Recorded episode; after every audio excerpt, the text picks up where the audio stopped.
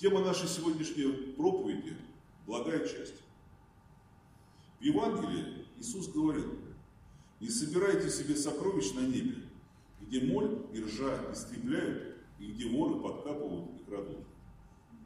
В древности, во времена Иисуса Христа в Палестине, большинство людей жило в обыкновенных глинобитных домах. Каменные строения могли себе позволить только очень богатые люди. И свои какие-то нехитрые сбережения, может быть там несколько монет, кстати, драгоценная, ну, дорогая одежда и ткань тоже считались тогда что-то сродни драгоценностями, их тоже прятали. Вот все это хранили дома, притом для этого специально в полу или в стенах вырывали некий такой тайник. Вот туда это складывали, глиняные горшки, и маскировали. И воры нечестные, воры нередко этим пользовались и ночью с улицы делали вот в эти глинобитные избушки подкопы. Внизу прорывались и все это из стен, из погребов вытаскивали. Самое главное было выяснить, где это все конкретно зарыто. Ну, вот такая существовала технология. Спустя 2000 лет человечество, конечно, продвинулось вперед в плане технологий. Мы стали более технически развитыми. Сейчас уже никто подкопами не занимается. Но бесконечные финансовые риски, обманы, банкротство по-прежнему оставляют нашу жизнь нестабильной, опасной. Сейчас дошло до того, что воры могут просто при помощи обычного телефонного звонка не только украсть твои деньги, но еще и в долги тебя загнать. Ну, все об этом знают, это не редкость. Таким образом, сама суть, которая была еще на заре человечества, воровство, кражи, грабежи, осталось и сейчас. Оно стало просто более трансформировано более изощренную, более техничную.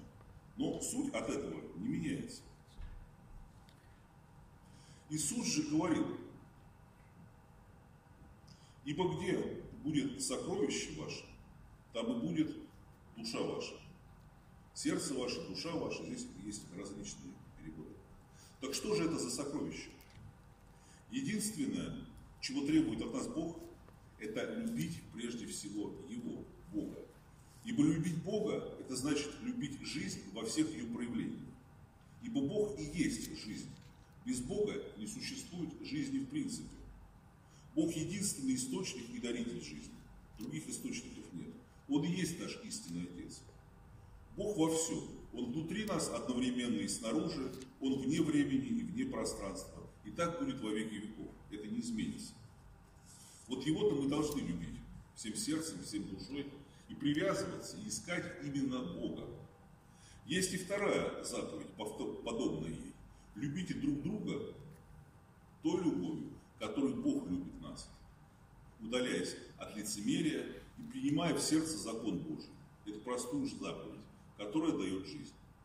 Ибо каждый человек есть дитя Божие. Любовь к другим, незнакомым нас людям, нам людям, это и есть дар от Бога. К сожалению, в наши дни достаточно редкий. Вот это настоящий дар, который никто у тебя отнять не может. Вот если он есть, его надо беречь и приумножать. Апостол Павел в первом послании к Коринфянам говорил, вера, надежда, любовь, но любовь из них больше. Более же всего облекитесь в любовь, которая есть совокупность совершенства. Это и есть наше главное сокровище которые никто у нас отнять не может. Известный католический богослов, живший в 15 веке, Фома Кимбийский, в своем трактате о подражании Христу писал об этом так. В ком любовь истинная и совершенная, тот ни в чем не ищет себя самого, но во всем желает только явиться славе Божьей. Спустя столетия Мартин Лютер писал об этом как наш Небесный Отец во Христе бескорыстно пришел к нам на помощь, так и мы должны бескорыстно помогать ближнему своему, используя свою каждый должен стать как бы Христом для другого, чтобы мы могли быть Христами друг для друга. И Христос мог быть един во всех. То есть, чтобы мы могли быть истинными христианами.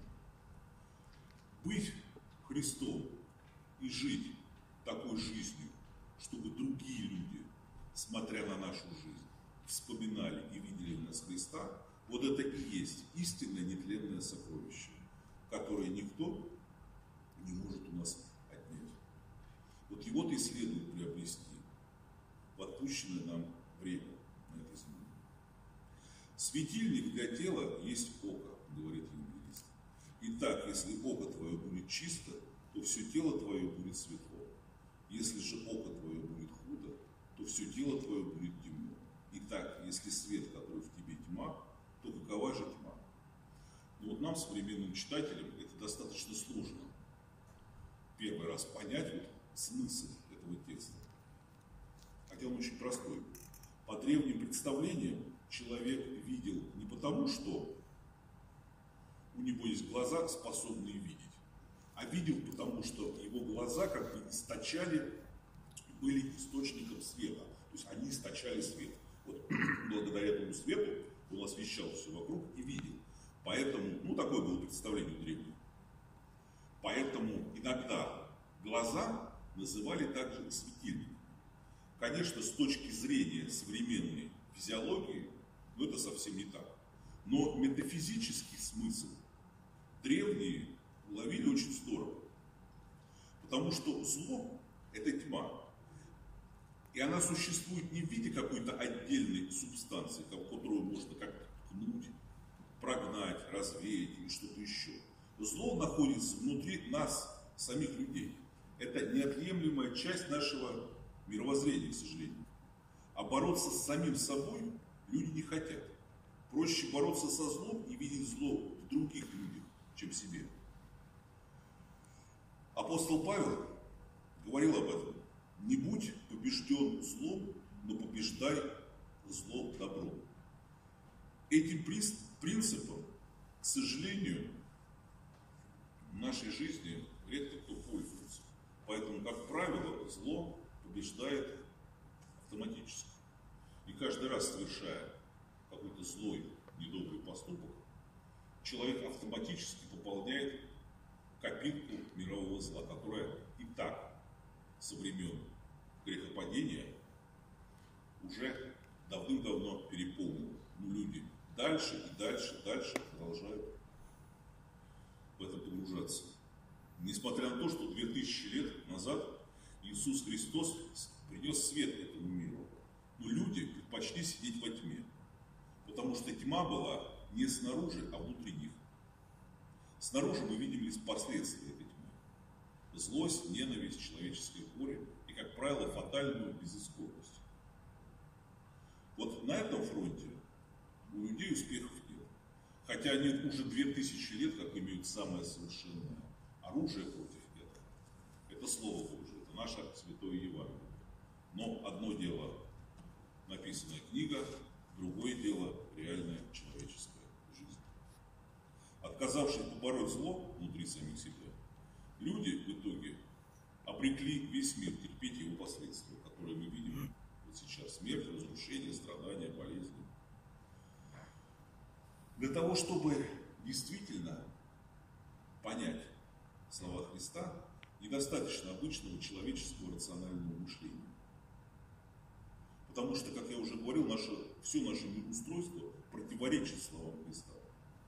Понять Христа способен лишь человек, сердце которого открыто для Бога.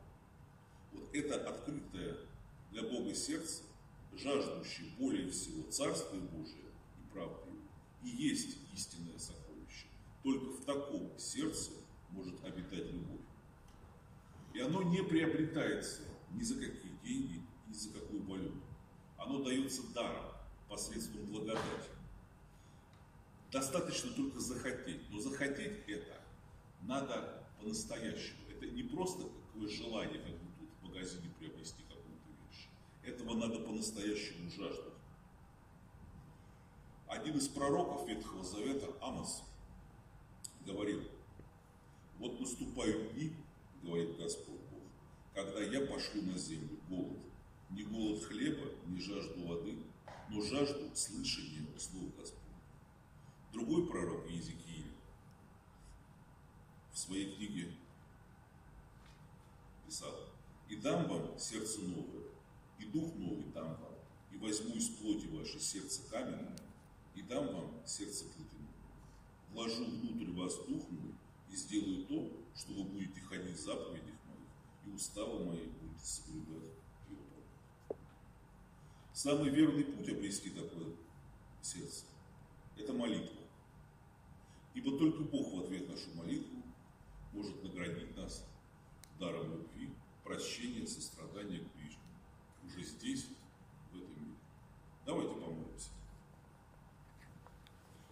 Господи Боже, великий и всемогущий, Ты, Господи, возлюбил нас великой любовью. Ты оказываешь нам безграничную и незаслуженную нами милость. Единственное, что Ты, Господи, просишь от нас любить Тебя и возлюбить ближних наших. Но и с этим мы не всегда можем справиться. Продолжаем жить в грехе и отдаляться от Тебя милостивую, небе гневом. Сжалься над нами и дай нашему сердцу полное и искреннее раскаяние. Исцели нас, Господи, и будем исцелены. Спаси нас, и будем спасены. Мы осветим имя Твое на земле, подобно тому, как ангелы освящают его в небесных высях. И да не придется нам устыдиться в тот день, когда мы предстанем перед Тобой, а в том, что этот день настанет, да не будет у нас и тени сомнений. За все Тебя благодарим. Аминь.